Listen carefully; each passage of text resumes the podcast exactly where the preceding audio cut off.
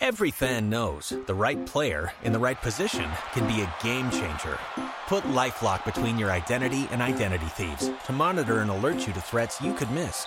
Plus, with a U.S.-based restoration specialist on your team, you won't have to face drained accounts, fraudulent loans, or other losses from identity theft alone. All backed by the LifeLock Million Dollar Protection Package. Change the game on identity theft. Save up to 25% your first year at LifeLock.com slash aware.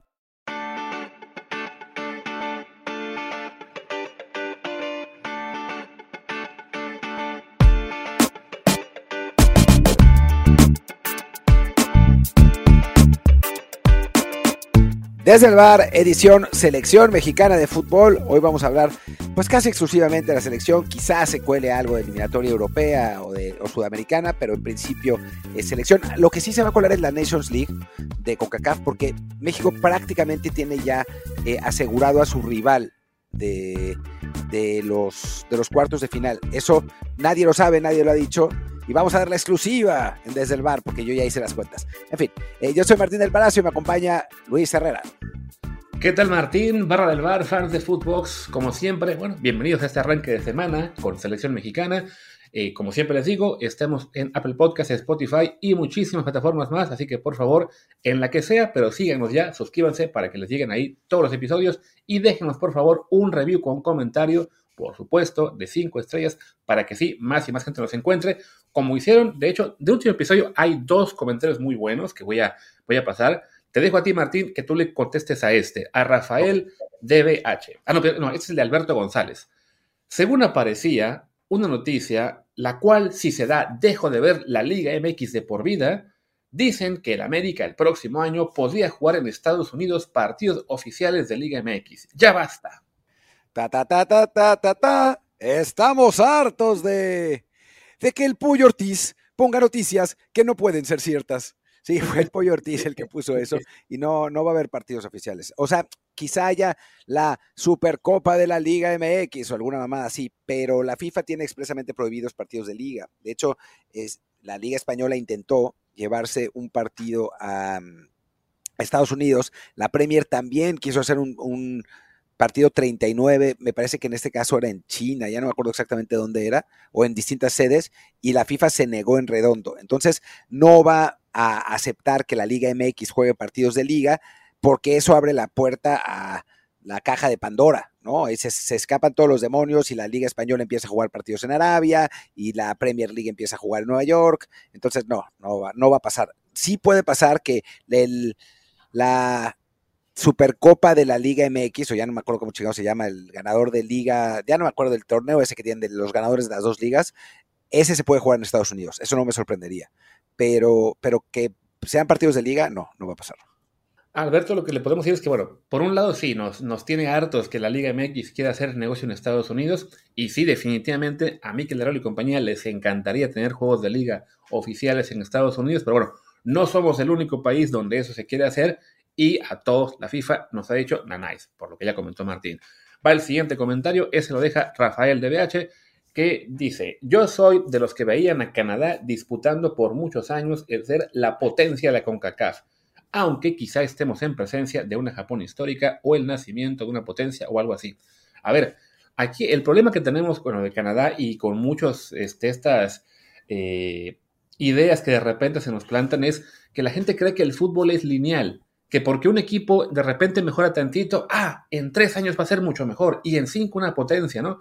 O, con, Estados Unidos, México, por ejemplo, de que de repente les empieza a ir mejor y, chin, nos alcanzaron, ya nos dejaron atrás, nunca más ganaremos. Y no, simplemente el fútbol es de ciclos, de momentos también, Canadá tuvo un muy buen momento durante la eliminatoria, eh, con, evidentemente motivado por el hecho de que tiene ahí a Alfonso Davis, a Jonathan David y algunos jugadores mejor, buenos también que, están, que levantaron el nivel de ese equipo, pero a fin de cuentas su realidad todavía es la de una selección con muy pocos elementos así que digamos que puedan reemplazar a, a los top.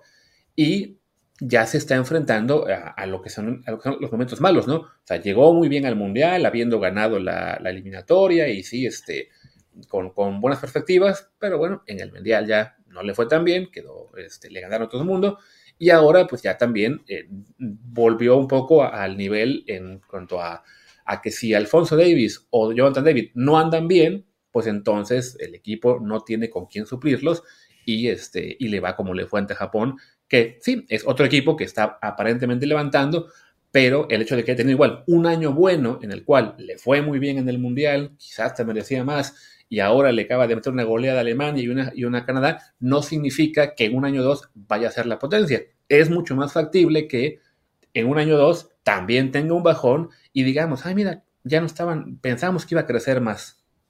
Sí, eh, y hay que, hay que decir un par de cosas con, Canadá que, vale la pena para matizar. Simplemente para México, a México le ha pasado también. O sea, hay momentos en los que México está muy bien. O sea, en la Copa Oro, perdón, en la Confederaciones 2005, todo el mundo hablaba de México maravillosamente porque le ganó a Brasil, porque perdió en penales con Argentina.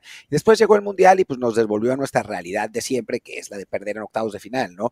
Eh, ha, pasado con distintas selecciones y seguirá pasando, ¿no? Hay picos de forma y bajones y partidos importantes y partidos menos importantes. En 2019 pensábamos que nos íbamos a comer al mundo con el Tata Martino y después en 2022 nos queríamos cortar las venas. Eso pasa. Y después con Canadá lo que pasa es que está en un pinche desmadre. O sea, no es solamente la parte generacional, sino que eh, pues la federación está en bancarrota, en resumen, quién sabe cómo diablos se gastaron ese dinero, o más bien como se lo robaron, porque no, no tiene sentido que esté en bancarrota una federación de fútbol.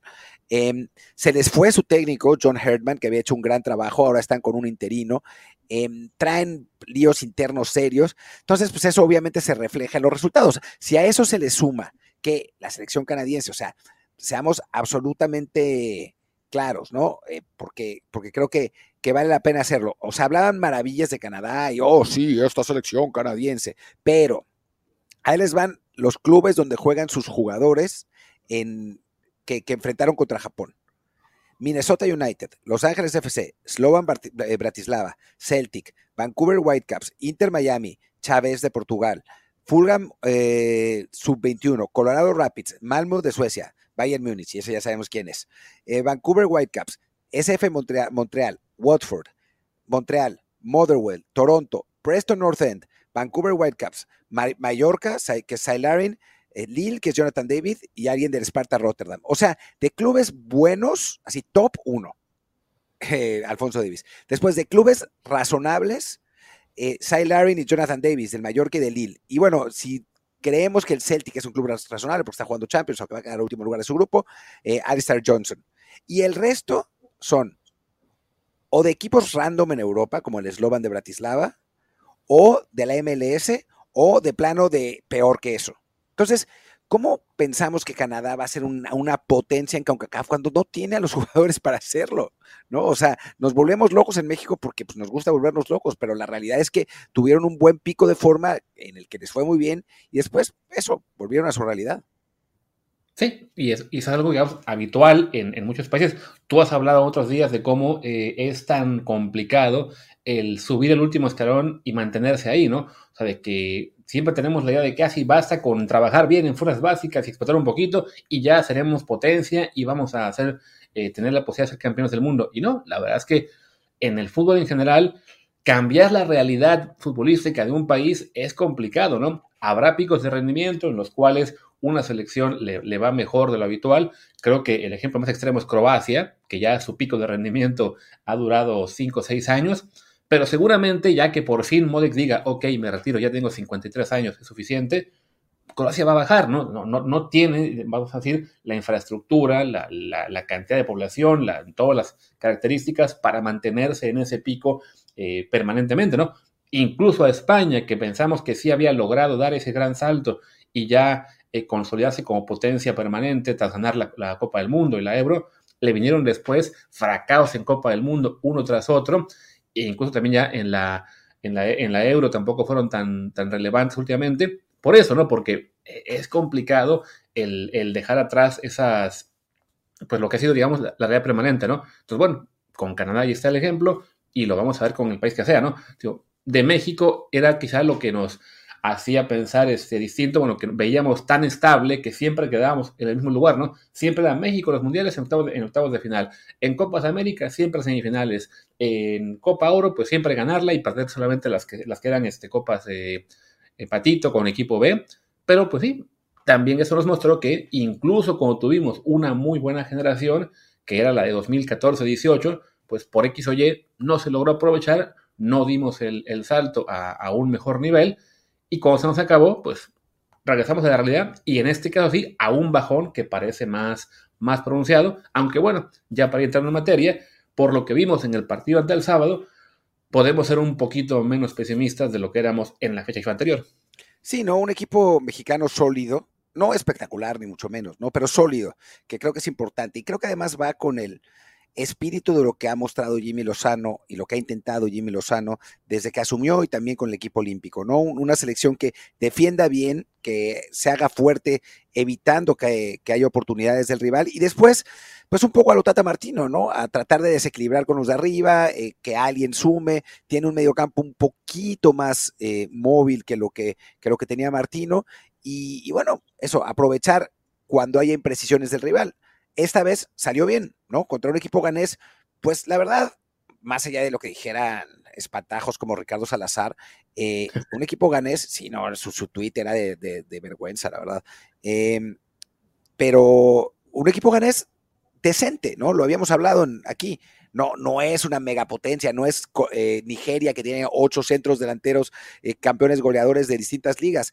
Es un equipo razonablemente bueno, africano, que nos cuesta trabajo, y viene México y le gana 2-0 con absoluto merecimiento, ¿no? Eso, sin volvernos locos, ¿no? Sin, sin eh, echar eh, fuegos artificiales, pero bien. Sí, eso es lo que, yo era pesimista en cuanto que, sobre todo que veía cómo veníamos de la, de la fecha anterior en la que habíamos empatado con Australia y Uzbekistán. Yo pues ganas un rival de, de mayor este de mayor fuerza, con un plantel más interesante, que, que le ha ido mejor en, en Copas del Mundo en otras ocasiones, pero sí también con, que venía con el tema este de la renovación generacional, con nuevo técnico, y pues sí se ve que todavía les falta mucho trabajo, porque la verdad es que en este juego, pues sí fueron un poco decepcionantes al generar muy poco peligro, también porque México hizo muy buen trabajo defensivo, o sea, es, eh, en cada partido, tanto lo que hace, lo, que sale bien como lo que sale mal, también el, el rival cuenta, en este caso, bueno, México, que había dejado mucho que desear en los partidos previos, trabaja mejor en este. También se notó que ahora sí estuvo la convocatoria completa. Al final sí hizo Jimmy lo de usar casi a todo el equipo A en, este partido. Ahorita ya que vayamos hombre por hombre podemos ver cuáles sí eran parte del equipo A y cuáles eran, bueno, cuestión de rotación.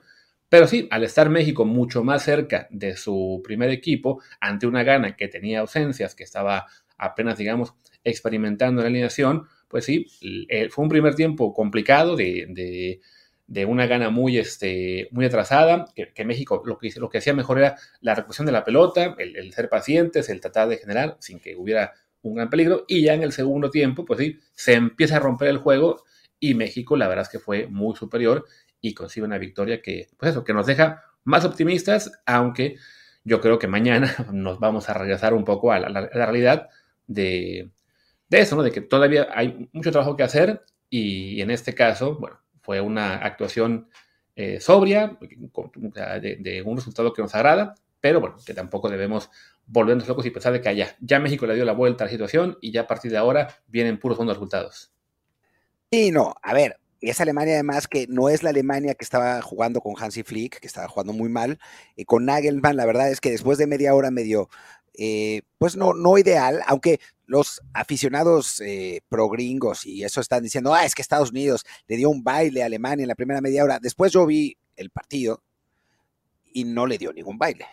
O sea, la primera media hora, media hora fue pareja con oportunidades para los dos. De hecho, Alemania tiene una muy clara eh, que, que no, no alcanza a concretar. me parece que fue ¿quién fue? Me parece que fue Musiala, ya no me acuerdo quién, que se la, se la estrella a Matt Turner pero, pero era un partido parejo. Después Pulisic te hace un golazo, esa es la realidad, un golazazo, lo que hizo que otro tuitero dijera, Pulisic siempre aparece en los momentos importantes, como con este gol.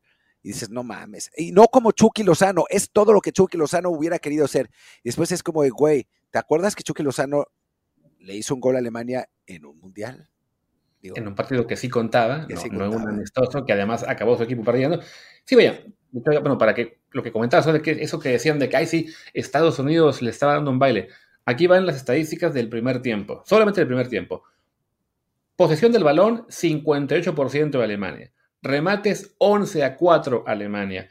A puerta 3 y 3. Entonces, así como que un baile, como que un gran dominio. Eh, ataques peligrosos 32 a 22 favor Alemania. O sea, en los números, todo el primer tiempo también fue Alemania superior, sobre todo a partir, a partir del, del, gol, ¿no? Había sido muy balanceado el encuentro en esa primera media hora. Cae el gol de, de Pulisic, un golazo, o sea, que fue, ese es el tipo de gol que, da lo, que no es un, digamos, un reflejo de que un equipo esté dominando, no, sino simplemente de la calidad individual del jugador, que sí, se aventó un, gran disparo, pero en el trámite del partido, pues eh, a partir de ese momento Alemania empieza a controlar aún más y ya en la segunda parte sí fue completamente superior. Ya hablamos de que ahí sí ya fue posesión 62%, remates 8 a 2, a puerta 4 a 0. Eh, Alemania mostrando pues la calidad que tiene y que con Hans Flick se había perdido.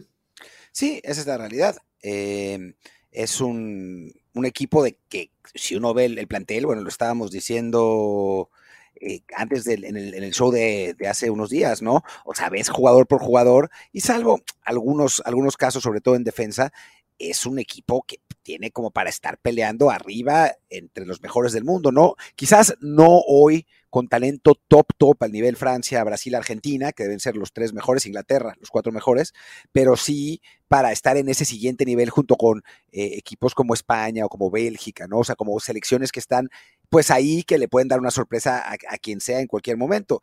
Y la selección que va a presentar Alemania contra México, quizás sea un poco peor que la que enfrentó a Estados Unidos, pero no mucho peor, porque eso, mencionábamos el, otro día a su medio campo y tenían para armar dos medios campos eh, muertos la risa, ¿no? Y creo que algunos eh, jugadores también van a repetir, ¿no?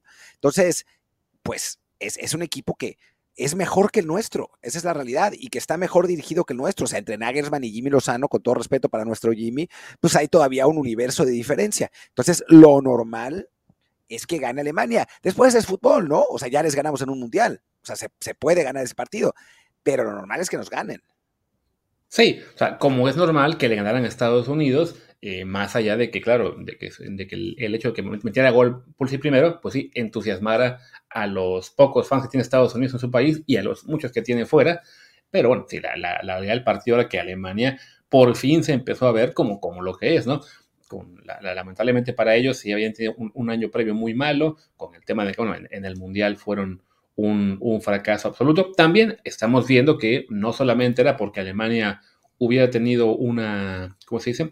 Un, mal desempeño, sino que en su grupo estaban España y Japón, que Japón está resultando un equipo en este momento bastante sólido. Pero bueno, ya ahora con un cambio de, técnico, también con la motivación que eso añade al grupo de jugadores de saber, ok, llegó un entrenador nuevo, proyecto nuevo, más me vale ponerme las pilas o si no me voy a quedar este, sin, sin convocatorias para después, porque bueno, es, un, es evidentemente una, una selección en la que la competencia está fuerte, pues sí, podemos esperar que, sea una, una Alemania mucho más cercana a su realidad eh, casi casi permanente y no esta última versión en la cual pues quedan fuera en fase de grupos de dos mundiales seguidos, tampoco les fue bien en Nations League, que hasta quedaron abajo de Hungría en su grupo, aunque arriba Inglaterra, por ejemplo, que descendieron a Inglaterra a la Liga B, y, y bueno, Recordemos además que Alemania va a ser la sede de la siguiente Euro, entonces pues sí, es un equipo que, aunque como dice Martín, no esté en cuanto a plantel aparentemente en esa misma categoría que, que Brasil, que Francia, que Inglaterra, que Argentina, muy lejos no está y la localidad sí, ahí sí ya también ayuda a dar ese pasito. Sí, sin duda, no, va a ser uno de los equipos favoritos en la Euro, no, y de eso no cabe la menor duda. O sea, creo que, creo que está clarísimo. Y, bueno, no lo será en, el partido contra México. México tendrá el apoyo de la gente, como siempre, insistir que no es lo mismo jugar en Estados Unidos que en México, eso no te hace local, te hace que la gente te apoye más y eso está bueno, eh, pero no es jugar en tu cancha con tus vestidores, haciendo que el otro equipo viaje, o sea, también tienes que viajar, en fin, no, o sea, es, eh, es, es cancha neutral a final de cuentas, pero pues un partido en el que México creo que eh, va a ser interesante qué es lo que va a plantear, ¿no? Porque obviamente, a diferencia de todos los partidos que ha jugado México bajo Jimmy Lozano, porque literalmente es el 100% de los partidos, probablemente no tenga el balón. Probablemente tenga que esperar, tenga que tirar contragolpes. Tiene a los jugadores para ello, eh, me parece. Eh, más si, si juega Santis, seguramente jugará Antuna en lugar de, Orbelín Pineda. Chucky eh, repetirá, aunque quizá del otro lado. Em, si, si juega No, jugará del mismo lado, Chucky, ahora que lo pienso. Si juega con ese equipo, pues estará hecho para tirar contragolpes, ¿no? Y, y va a ser una buena prueba para ver cómo esta selección de Lozano se enfrenta a un rival que es en el papel, pues bastante superior. Y mire que además, como lo que señalas, ¿no? seguramente será el primer partido en el que, México tenga que aguantar más atrás, que, que tenga que estar al, contragolpe, que la verdad es que para lo que tiene México en este momento de jugadores, quizás sea el, el tipo de partido en el que puede estar más cómodo. Siempre estamos con la presión de que México debe proponer, debe atacar, y no tiene en este momento muchos jugadores para hacer ese equipo que, que lleve el control del partido, que esté tratando de generar juego ofensivo, le vendrá mejor el, el tener la, la oportunidad de, más contragolpes, de más espacio adelante. Entonces, bueno, eso ya lo veremos mañana. Como decías, no, no es lo mismo jugar en Estados Unidos que, en México. Tan lo fue así en Charlotte, que tenían que jugar en este estadio de los Panthers con campo artificial, que todo el mundo estaba mentando madres correctamente por ello el, el ¿cómo se dice? El sábado. Ah, que hablando de Charlotte, me pasó un mensaje un amigo del, podcast también, que ah, me decía que lo vi. Que, que este, que este, ¿cómo se llama? Que, el, que el, sí hay una comunidad mexicana muy, muy importante en aquella, en aquella zona, pues que por eso mandaron el partido para allá, aunque fue chistoso porque me decía, estoy buscando aquel mensaje que me lo mandó, decía que este, es una comunidad en área de Carolina que es muy nómada, se mueve mucho de ciudad, correteando la champa, suelen trabajar en los campos, de, no digo, en los campos o en construcción. Entonces, bueno, por eso mandaron el partido para allá, aunque sí, no fue una mamada que no pudieran conseguir un campo con pasto artificial, con pasto natural, perdón, como creo que también es el, la, la, misma bronca en Filadelfia, ¿no? En el estadio de los Eagles, me suena a que también ahí tienen campo artificial. Ahora, ahora lo, Estoy buscando, ¿no? Ya que está, es superficie Grassmaster Hybrid. Ah, esas son esas mezclas de, de pasto y turf. Sí, entonces bueno, no, quizá no sea tan grave la cosa como en el partido del sábado. No debería ser, no debería ser. igual, igual se, entiende por qué se mandan partidos a estos estadios tan grandes, que haya mínimo 50 mil personas, pero sí, no, no es lo ideal para, para el juego. Porque, bueno, los que Martín trabaja en la NFL de fijo, yo esporádicamente, sabemos que incluso en la NFL los jugadores se quejan de que no quieren jugar en campo artificial porque es eh, más factible lesionarse. Pues bueno, es, ahí un riesgo adicional que no queremos tomar. Martín, te propongo, ya que estiramos bastante esta primera parte del programa, que hagamos aquí la pausa y regresamos con el hombre por hombre del sábado. Y ahí también vamos considerando si eh, puede este jugador o no repetir en lo que será un 11, imaginamos, medio alternativo ante Alemania. Sí. Y bueno, regresamos a la pausa, hagamos el hombre por hombre. Primero con Memo Ochoa, que, digo, la gente se quejaba y se quejaba de cómo puede ser que juegue Memo, por qué no juega Malagón.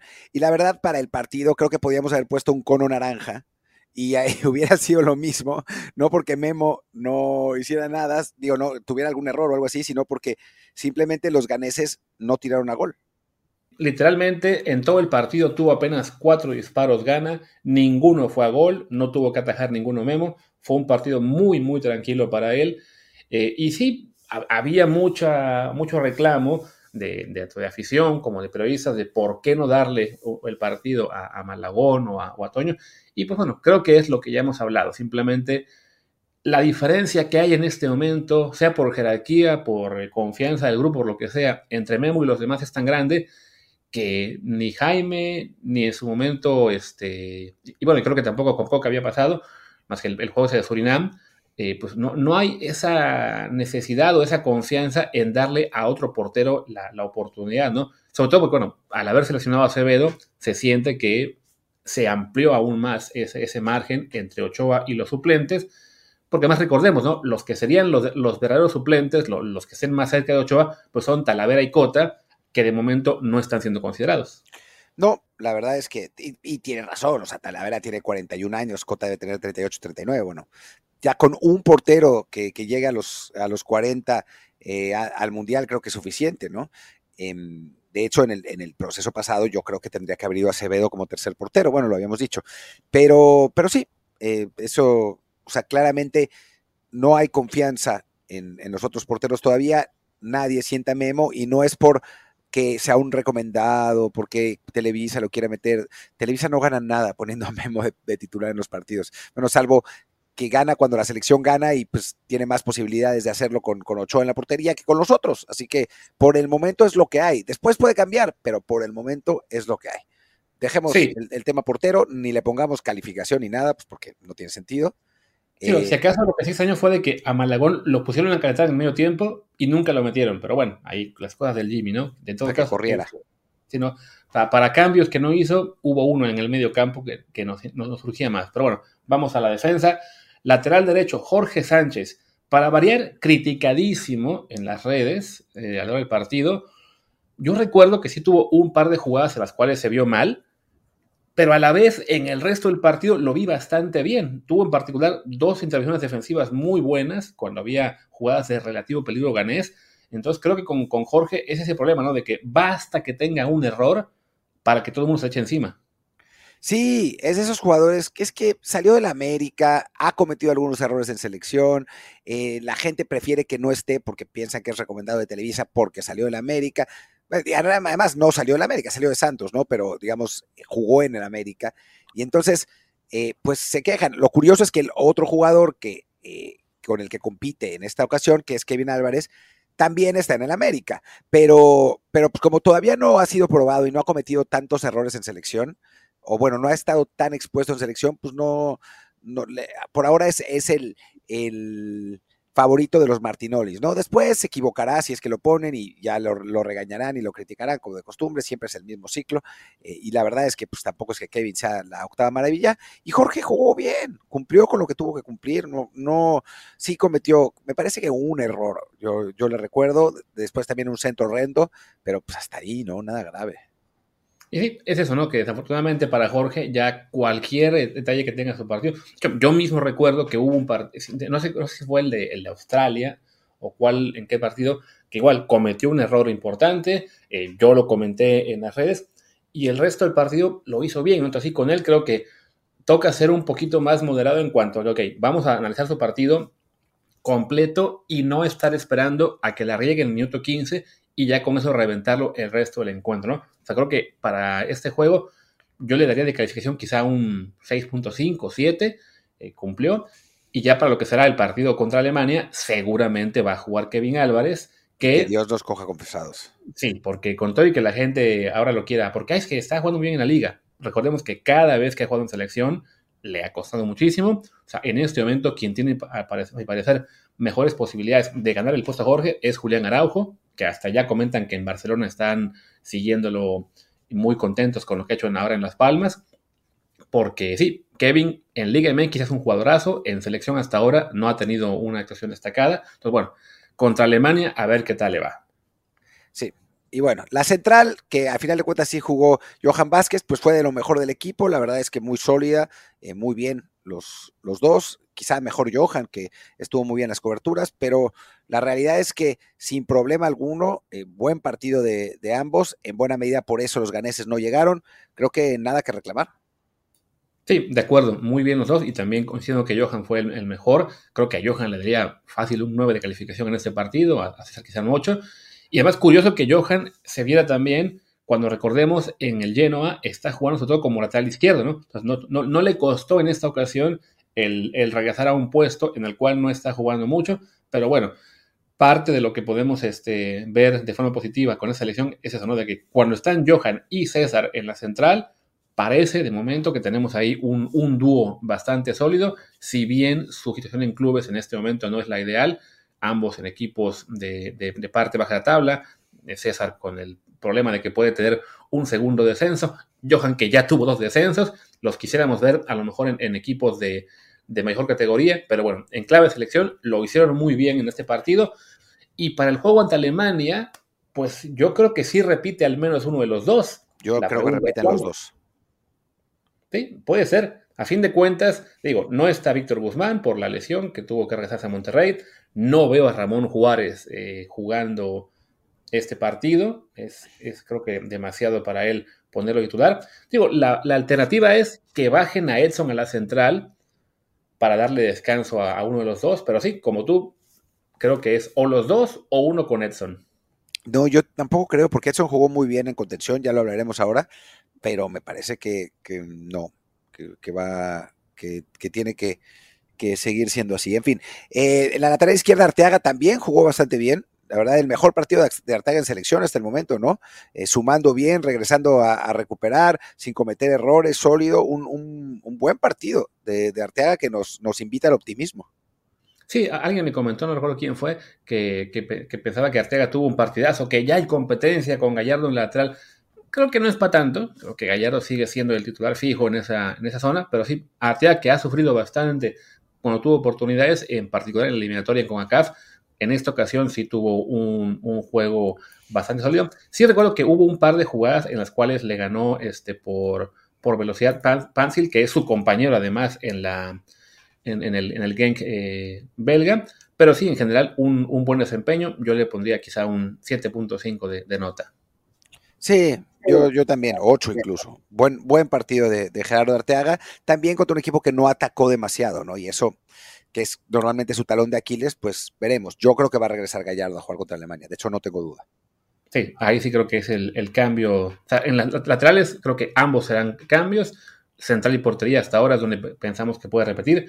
Y bueno, luego viene la contención con Edson Álvarez, que ya jugando de, en, la zona en la que tiene que estar. Aunque bueno, digamos que si bien el parado de México era en principio el habitual 4-3-3, en la realidad si era más bien como un 4-2-3-1 con, con César y, bueno, con, con Edson y, Chávez casi en la misma línea y, Eric un poquito más adelantado, que fue el que sufrió un poco más. Pero bueno, Edson, la verdad, con un, un, gran, un gran encuentro, mostrando, bueno, por qué es él ahora mismo uno de los mejores jugadores de la selección en cuestión de ligas, jugando en la Premier League, le está eso beneficiando y sí, mostró mucha personalidad. A él también le daría un 8 o 9 en el juego que yo te gana. Para mí creo que es el, mejor, el mejor jugador de, México del partido, Edson. Eh, y su mejor partido con selección en un buen rato también, ¿no? Es que cuando Edson entienda que mostrar personalidad no es pelearse con todo el mundo y, e imponerse en el campo como hace en la Premier, o sea, no, no tener la, no pensar que es, su responsabilidad llevar el peso del equipo, sino ser complementario pero bien, al igual que, que lo hacen en Premier, creo que Edson va a, dar un salto de calidad importante en selección. Por lo pronto yo en los, partidos anteriores lo veía queriendo hacer demasiado, peleándose con todo el mundo, eh, sacando el carácter, entre comillas, pero de una mala manera. O sea, creo que, eso no hizo esta vez y, lo, ayudó mucho. Y en ese sentido, pues me parece que fue eh, pues muy positiva su, su actuación y un paso adelante. Vamos a ver si con Alemania se mantiene así. Sí, creo que ante Alemania aquí sí estaría la posibilidad de un cambio para que juegue Luis Romo, que además entró por Edson en el partido a 73. Digo, considerando la, mucha confianza que le tiene Jimmy a, Luis Romo y que en algún lugar tiene que hacer cambios en esta alineación, veo factible que juegue Romo en lugar de Edson, también pensando en clave de, ok, no quieres eh, sobrecargar a Edson de trabajo y que llegue tocado o cansado de vuelta al West Ham, con los centrales es diferente porque bueno, son, son posiciones en, las que es más habitual jugar los 90 todo el tiempo sin que haya tal desgaste físico. Pero bueno, aquí sí creo que contra Alemania es factible que veamos a Romo en lugar de Edson. Yo no creo. Yo creo que va a jugar que va a jugar eh, Edson. Si juega Romo, jugará por Chávez o por Sánchez, pero no por Edson. O sea, yo, es, demasiado importante el rival. Ya. Que bueno, hablando de, Chávez y, Eric Sánchez, creo que Sánchez en particular me parece que fue el que más sufrió de, los jugadores de media cancha. No, no, no se le veía tan cómodo. También, lo que hemos hablado, cuando, está fuera de Comacaf ya no es la misma, el mismo grado de dificultad.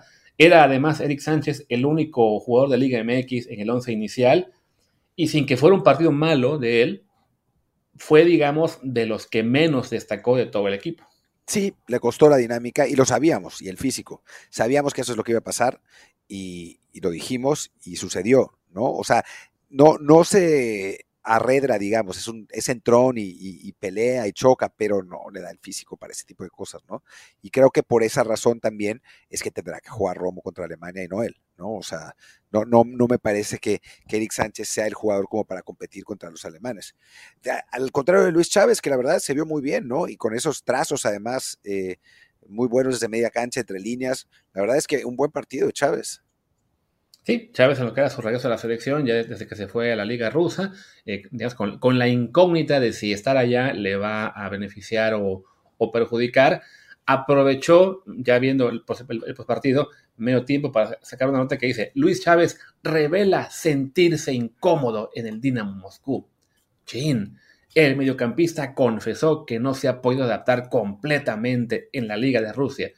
Y bueno, ya ves la declaración de Luis Chávez y lo que dice es, sí, todavía no he mostrado mi 100%, algunos momentos me siento incómodo por la liga misma y mis compañeros, pero yo creo que me sirve para poder estar aquí, aprender cosas nuevas, salir de mi zona de confort y aprender cosas que me ayuden a crecer. O sea, lo habitual, ¿no? Que está todavía en el periodo de adaptación, pero bueno, ya es titular en el, equipo, o sea, es, no, no, no está haciendo, digamos, una incomodidad como cuando es, te vas a un club y te pasas siete partidos en la manga, como le pasó a Johan Vázquez. O sea, es muy relativo esto de lo, de lo que la forma en que la vendió medio tiempo, pero se notó ya ahora que jugó en, ese partido de Gana, pues un Luis Chávez no todavía al nivel que mostró en la Copa del Mundo, pero por lo menos sí mejor de la versión que vimos en Copa Oro.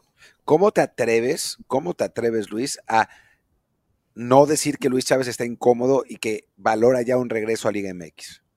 ¿Verdad? A Chivas. o a Monterrey. O a Monterrey. En fin, eh, hablemos ahora de los de los de adelante.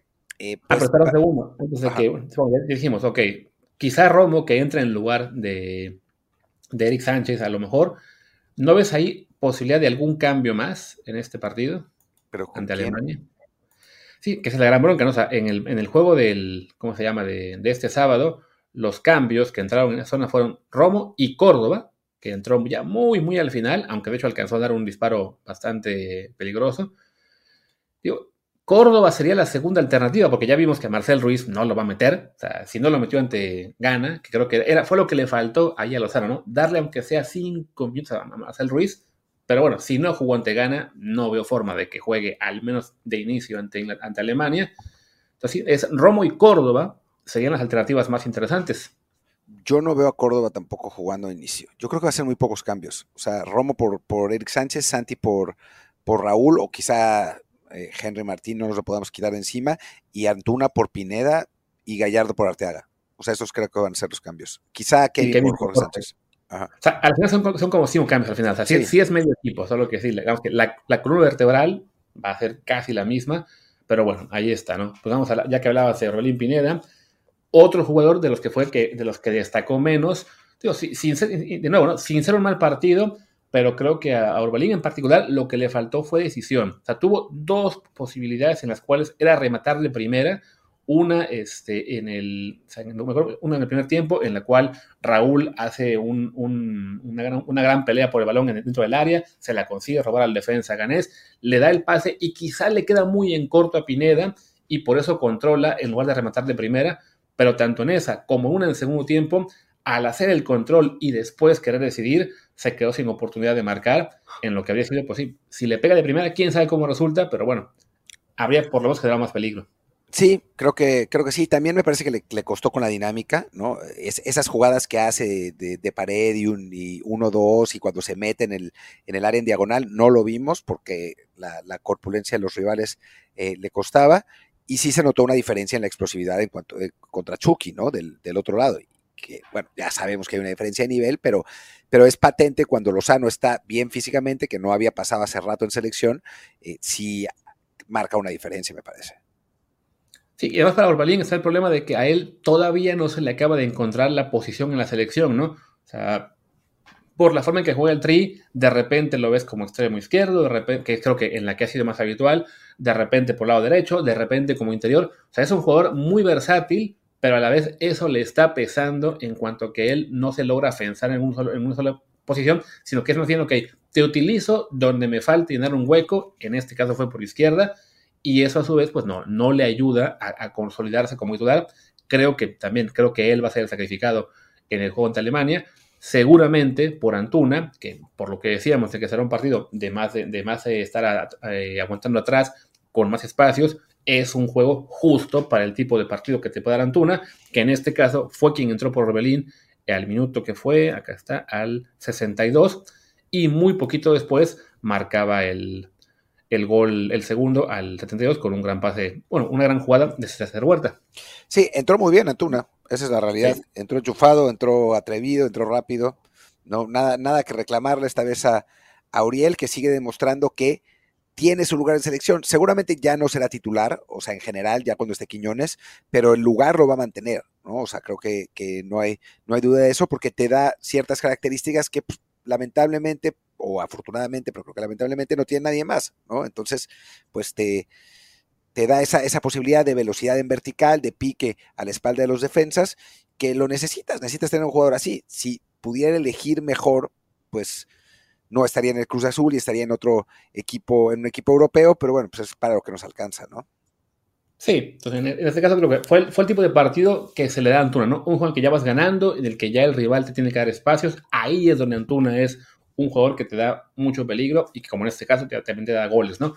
Sea, cuando se le pone titular en partidos entre rivales que se van a encerrar, es cuando realmente no, no marca tanta diferencia, más allá de que sí, su velocidad eh, le, le hace distinto y sí suele ser el, el que más, bueno, sí, al que le vemos algo diferente a estar dando 50 pases laterales como suele ser la selección. Pero bueno, en este caso sí creo que para el partido, ahora, ya, ya ni creo que ni, dimos calificación, pero bueno, a Jorge Sánchez y a Luis Chávez, perdón, ah, no, perdón, a Luis Chávez un 8, a Eric Sánchez un 6.5, a Orbelín diría también como que un 6.5 sería lo habitual, o lo bueno, Antuna creo que sí entró mejor, un 7 y, o un 8 incluso, y que será ahí un cambio con Antuna entrando en lugar de Orbelín del lado derecho, a diferencia de Orbelín que fue el que jugó por izquierda.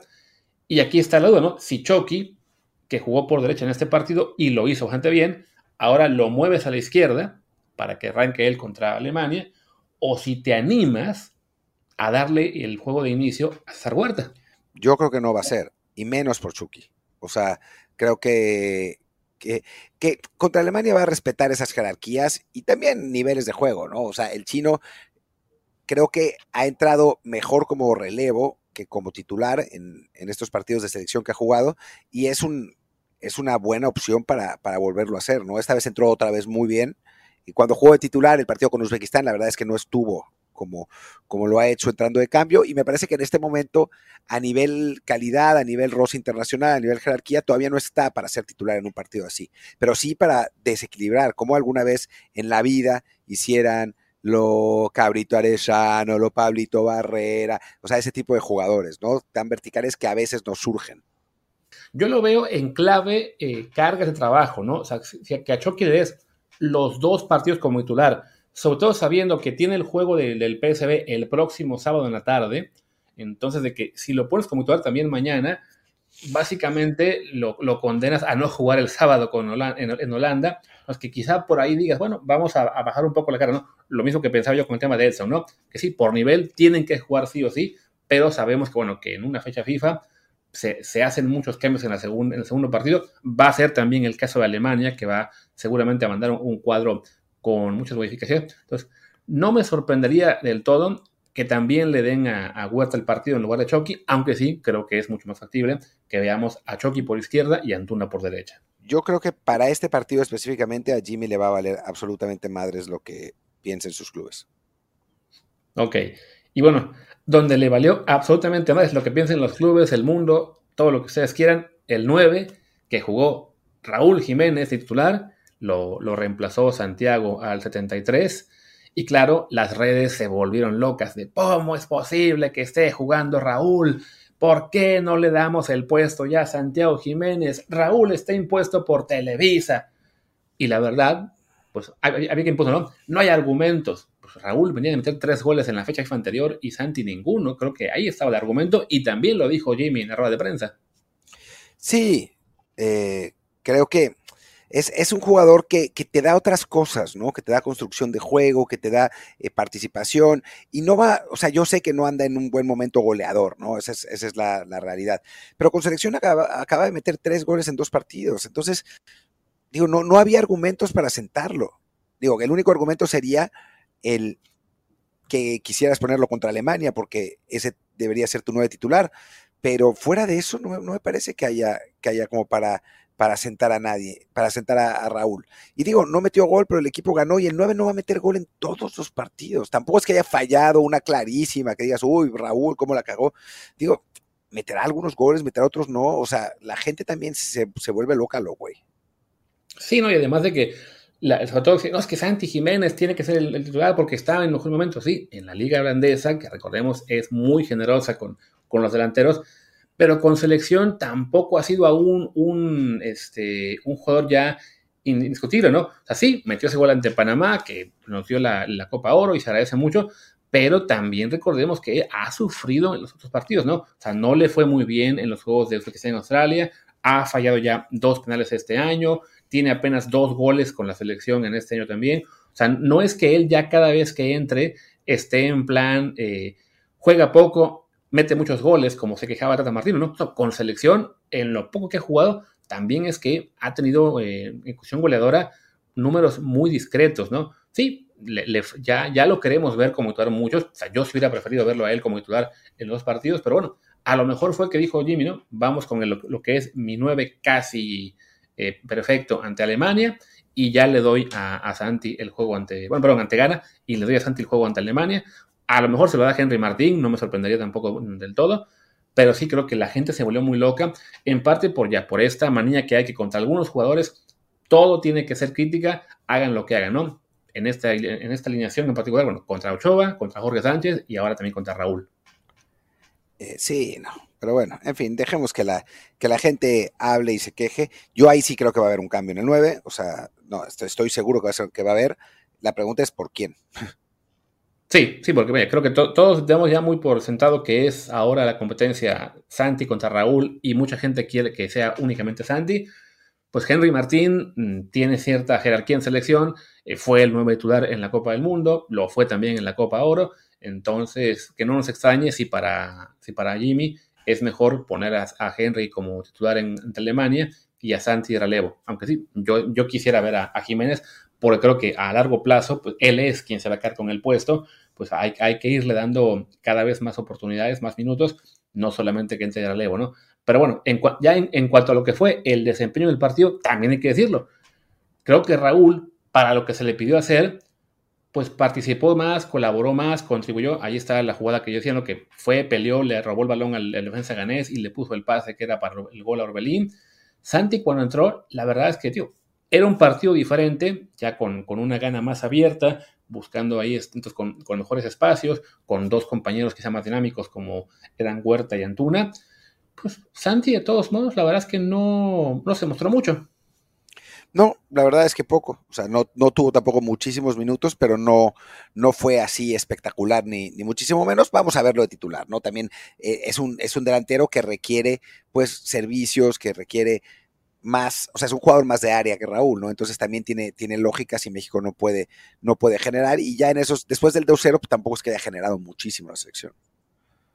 Así es. Entonces, bueno, la gente se volvió loca, pero la verdad es que al menos en lo que fue el partido del, del sábado, no hubo eh, un desempeño de, ambos jugadores que nos diga, no, sí, ahí está, tiene que ser Santi titular ya. Y miren que insisto, ¿no? Muchos lo queremos ver ya como titular de, fijo, pero bueno, poco a poco. O sea, a la larga se va a quedar con el puesto. Simplemente también recordemos, en selección todo es mucho más gradual. A los técnicos mexicanos en general les cuesta ya el decidirse darle el puesto a un jugador nuevo lo hemos visto con, la delantera, lo vimos con lateral derecha, con cómo duró ahí el Chaca Rodríguez por años, lo hemos visto, no sé, en muchos más.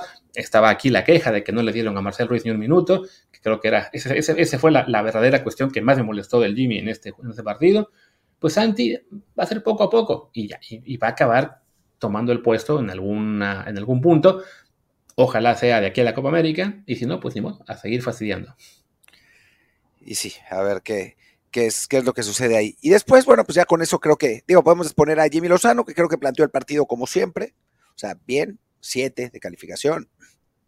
Digo, nada, perdón, nada muy espectacular, pero, pero bien, sobrio. Creo que su, test real será el partido que viene, ¿no? Ese, ese, es el juego en el que vamos a ver qué, qué tanta pues qué tanta variación táctica, qué tantas variantes tiene eh, Lozano para poder plantear un, un, partido en circunstancias muy distintas a, los que, a las que ha tenido en, otras, en otras eh, situaciones. Sí, creo que será una buena prueba para él, también ante un técnico de, pues de más categoría, de más eh, experiencia, con evidentemente más reconocido que, lo que es Jaime. Entonces sí, va a ser una, una oportunidad muy interesante también a nivel táctico de ver qué respuesta tiene Jimmy a lo que es un rival, pues el mejor que ha enfrentado en, en su era como tiene como selección. Creo que el mejor que enfrentará en un buen rato, hasta que tenga el partido ante Brasil Uruguay en previo a la Copa América el próximo año.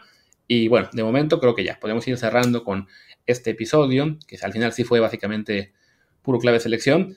Y ya mañana a lo mejor hablamos un poquito más de lo que esté siendo todo en eliminatorias europeas o americanas. Y bueno, antes de cerrar, eh, simplemente decir que en la Nations League de CONCACAF ah. eh, se están definiendo los otros equipos eh, que participan en los cuartos de final. los cuatro de arriba, los que ya están calificados son pues los de siempre, México, Estados Unidos, Canadá y Costa Rica, y después se hicieron dos grupos de cinco, de cinco equipos para... de seis. ¿De seis equipos? Sí. ¿Seguro? Ah, sí, de seis equipos, perdón. De seis equipos para llegar a eh, a esos cuartos de final.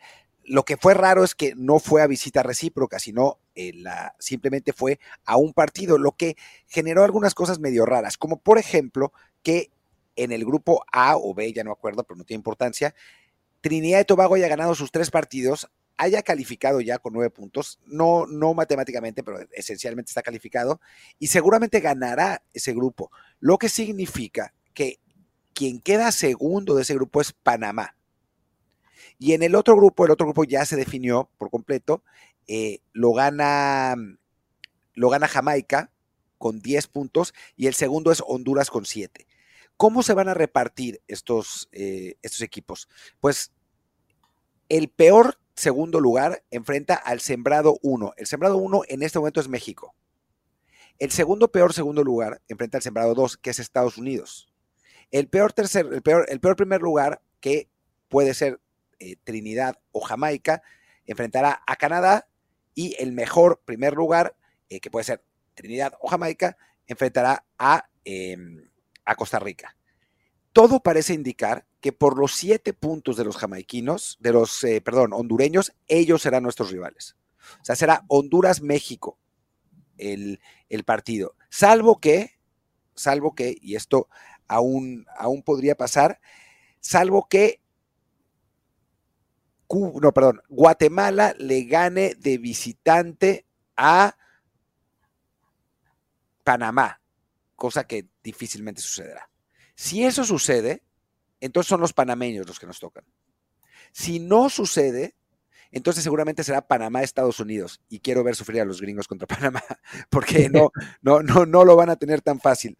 Eh, y Trinidad, que tiene que empatar con Dominica para ser primero de ese grupo, algo que seguramente conseguirá terminará enfrentando como mejor primer lugar a Canadá, perdón, a Costa Rica, y el otro partido será Canadá contra Jamaica, que a ver si no eliminan también a los, a los canadienses. Y sí, ahí está. El juego es contra, es contra Curazao, no Dominica. Curazao. Sí, pues una cosa rarísima esto de los grupos, porque sí, son grupos de seis con únicamente cuatro partidos, o sea que no solamente no es a visita recíproca, sino que además cada equipo de un grupo no enfrenta a uno de los otros. O sea, es, una, locura lo que hizo aquí con ACAF. Pero bueno, se ve que lo que querían era nada más ocupar ahí dos fechas FIFA para, para la fase de grupos y ya se acaba este, este martes. Y sí, pues parece que Honduras puede ser el rival de México, que pues para lo que es este, el historial contra todos estos rivales, o sea, sea Honduras, Jamaica, sea este, Trinidad, Panamá, pues sí creo que Honduras es el que está un poquito más a modo eh, del equipo mexicano. Sí, Trinidad, o sea, yo ya vi jugar a Trinidad porque me tocó narrar el partido, maldita sea. Eh, y la verdad es que la selección trinitaria está muy flojita. O sea, le ganaron a Guatemala porque, bueno, Trinidad sería el más fácil, pero ese es el único que no nos puede tocar. O sea, es un hecho que Trinidad ya no nos tocó. Cualquiera de los otros rivales es posible. A los trinitarios seguramente les tocará, digo, con muy mala suerte para nosotros les tocará Estados Unidos, pero en general lo más probable es que les toque eh, ya sea Canadá o Costa Rica. Ahí está. Y se el, el, equipo que gane ya en cuartos de final avanza, queda ya por fin este, calificado a la Copa América, que es lo realmente importante en esta Nations League. Además, claro, del orgullo de no quedar fuera de una Nations League en cuartos de final. Sí, no, imagínate qué vergüenza, ¿no? Porque además, dado como sucedió eso, es posible que si perdemos, nos toque Panamá. O sea, sería Honduras y después Panamá, o Jamaica y después Panamá, y pues la verdad sería absurdo que los rivales más fuertes nos tocaran, pero es, es una posibilidad. Así que mejor ganar y evitarnos problemas, ganarle a Honduras y, listo, ya está. Ahí está. Pues ahora sí, ya, con eso cerremos el, episodio de hoy. Este, mañana, bueno, mañana y pasado serán días extraños aquí en el podcast porque yo tengo que hacer un viaje relámpago, entonces es muy factible que lo que escuchen sean episodios a una sola voz, pero no, no dejaremos de grabar, sobre todo considerando bueno, que la selección juega el martes por la noche. Por lo pronto, yo soy Luis Herrera, mi Twitter es arroba luisrha. Yo soy Martín del Palacio, mi Twitter es arroba martindelp, el del podcast es desde el bar pod, desde el bar POD, el Telegram es desde el bar podcast. Gracias y nos vemos pues mañana seguramente Luis les hará un resumen de las eliminatorias europeas y sudamericanas y el miércoles yo les hablaré del México contra Alemania. Venga, chao.